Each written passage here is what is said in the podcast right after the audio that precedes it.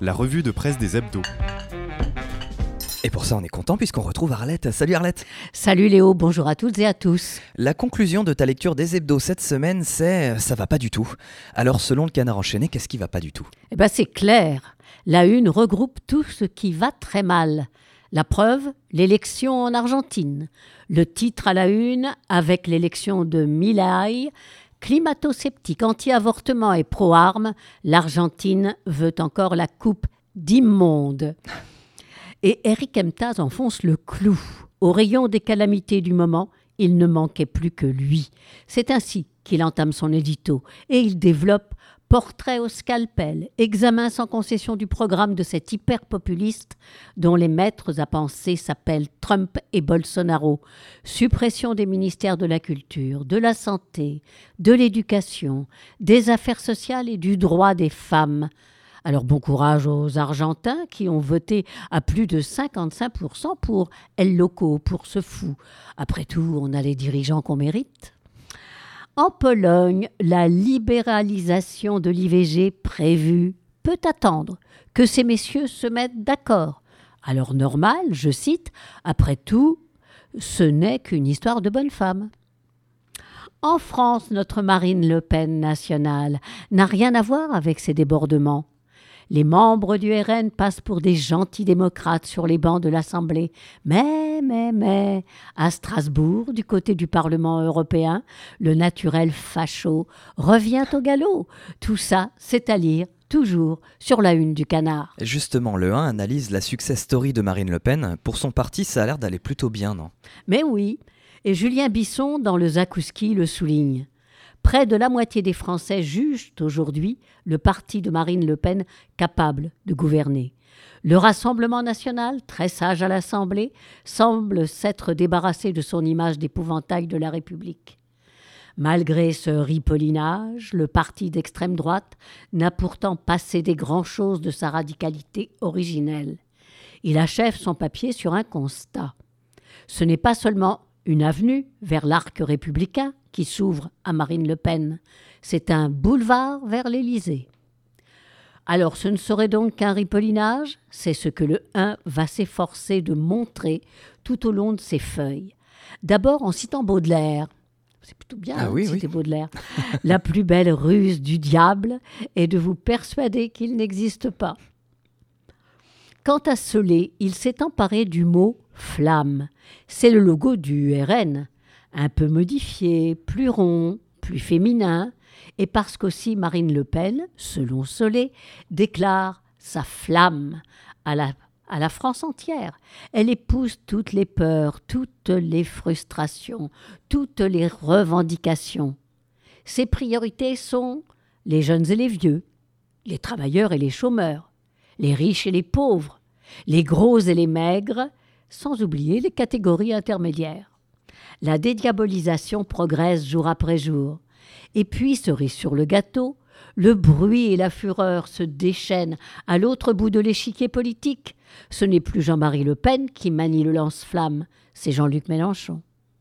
Vincent Tiberge, professeur à Sciences Po Bordeaux, spécialiste des comportements électoraux en Europe et aux États-Unis, dans l'entretien, souligne comment le parti d'extrême droite parvient à tirer profit de la guerre au Proche-Orient.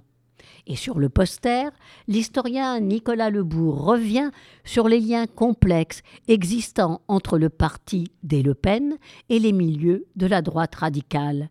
Il scrute la porosité entre le RN de Marine Le Pen et la nébuleuse des groupuscules d'extrême droite en France.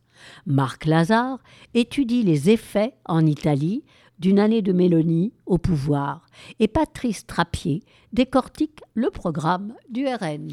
Dans Télérama, ce qui ne va mais alors vraiment pas du tout, c'est ce que nous apprend le rapport de la Civise. La Civis, c'est la commission indépendante sur l'inceste et les violences sexuelles faites aux enfants, a publié son rapport final. On y lit des chiffres qui donnent la nausée, alors euh, vous les trouverez en page 14. Je vous laisse les lire. Moi, je les ai déjà lus, ça me suffit une Mm. seule fois. Ce qui ne va pas mieux, c'est l'inaction climatique de nos gouvernants.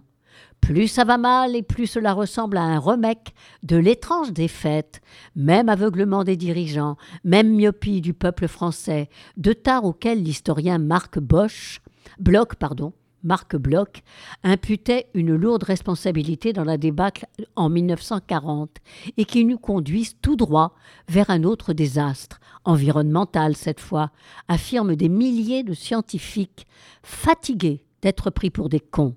Alors ils ont décidé d'entrer en résistance, en désobéissance civile. Alors c'est à lire dans le dossier en page 23. Ces actions participent de la démocratie, explique-t-il. Pour Courrier International, ce qui ne va pas du tout, c'est que l'Europe se transforme en forteresse. L'édito de Claire Carrard présente le dossier de la semaine qui traite du sujet brûlant partout en Europe, l'immigration. Ce dossier s'ouvre sur l'article du chercheur Ben Judah sur le site britannique Unerd. Aujourd'hui, l'Europe semble prête à tout pour freiner l'immigration, y compris à s'asseoir sur ses principes démocratiques, déplore le chercheur. La France durcit le ton sur l'immigration, comme l'écrit Il Giornale à propos du projet de loi adopté le 14 novembre au Sénat. Et le moins que l'on puisse dire, c'est que la France n'est pas la seule à se raidir. Construction de murs, fermeture des frontières, contrôle rétabli dans l'espace Schengen, refoulement vers des pays tiers. Du Royaume-Uni à l'Allemagne ou l'Italie, en passant par la Suède, les membres de l'UE multiplient les mesures dissuasives à destination des ressortissants en provenance d'Afrique et du Moyen-Orient. En Allemagne, Olaf Scholz a définitivement tourné la page Merkel.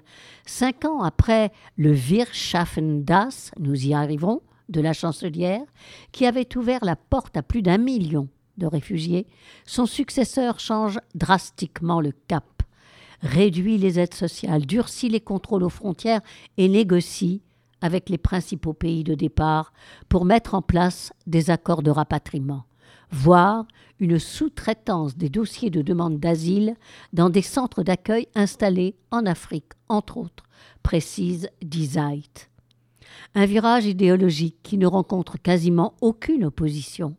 Partout, le camp progressiste a lui aussi changé de ton, et les voix sont de plus en plus rares au sein, au sein même de la gauche à sortir du discours sécuritaire le Royaume-Uni tente de renvoyer les demandeurs d'asile en situation, irrégulière, au Rwanda et le gouvernement Mélanie de les transférer vers l'Albanie.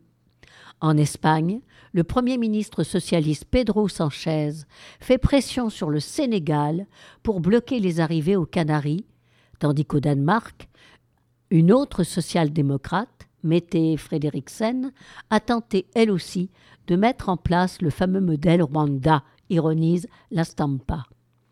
Électoralement, le pari est pourtant loin d'être gagné, affirme Foreign Policy, qui relaie les résultats d'une étude britannique menée dans 12 pays européens. Rien ne permet d'affirmer que la récupération des idées de l'extrême droite sur l'immigration vient affaiblir ces mêmes partis lors des scrutins, c'est même tout le contraire, affirment les auteurs de l'étude. À sept mois des élections européennes, il est encore temps d'en finir avec l'instrumentalisation du débat. Il reste l'Express. Est-ce qu'il est plus optimiste que les autres? Eh bien, pas vraiment, ah, bien Raté. L'Express ne s'empare pas d'un thème précis. Si on le lit bien, eh ben, tout va mal. Une petite compilation de ses articles les plus alarmistes. Argentine, Javier Milei, un Chavez de droite dans un pays en crise.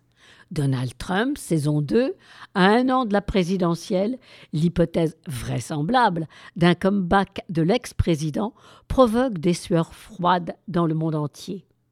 La santé, particulièrement touchée par la désinformation, la Fondation Descartes a réalisé un état des lieux détaillé de la pénétration des fake news médicales en France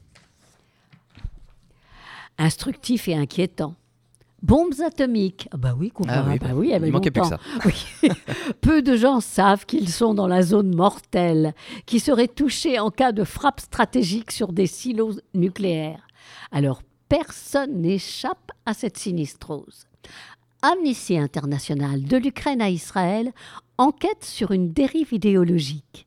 Impartialité, solidarité, indépendance, l'organisation droit de l'homiste clame partout son triptyque de valeurs. Mais au Proche-Orient et en Ukraine, la réalité serait moins glorieuse. Et puis, vous avez déjà entendu parler de la déprime des cadres. Eh bien, l'Express pointe la cause de ces burn-out le management. Il faut cesser cette manie française de nommer les meilleurs experts à des postes de manager. Le management est un boulot à part entière, plaide Marine Balançard, diplômée de Sciences Po Paris en économie et finance, d'un DESS Finance des marchés de capitaux. Elle a développé une expertise sur la prise de décision en environnement complexe et intervient dans les entreprises auprès des managers et des dirigeants. Moi, je lui conseille d'aller aussi auprès des dirigeants des universités, des lycées, enfin bref, de l'éducation nationale en général. Cette semaine, Rob Bresny dresse l'horoscope de celles et ceux qui sont nés entre le 23 novembre et le 21 décembre, les Sagittaires. Lorsque Goethe fit la connaissance de Beethoven, il confia avoir été totalement époustouflé par son talent. Mais, ajouta-t-il, c'est une personnalité tout à fait indomptée, qui trouve le monde détestable, mais ne le rend vraiment pas plus plaisant. En dépit de son incontestable virtuosité, le compositeur était en effet instable, colérique et bougon. Et comme a fait exprès, il était sagittaire. Tu ne le reconnaîtras peut-être pas dans ce. Tu ne te reconnaîtras pas dans ce portrait. Mais tu as aussi ce côté génie sauvage et indiscipliné qui devrait s'affirmer au cours des prochaines semaines. De grâce, Sagittaire, réprime un peu tes aspects de ton caractère et montre-toi sous ton jour le plus séduisant.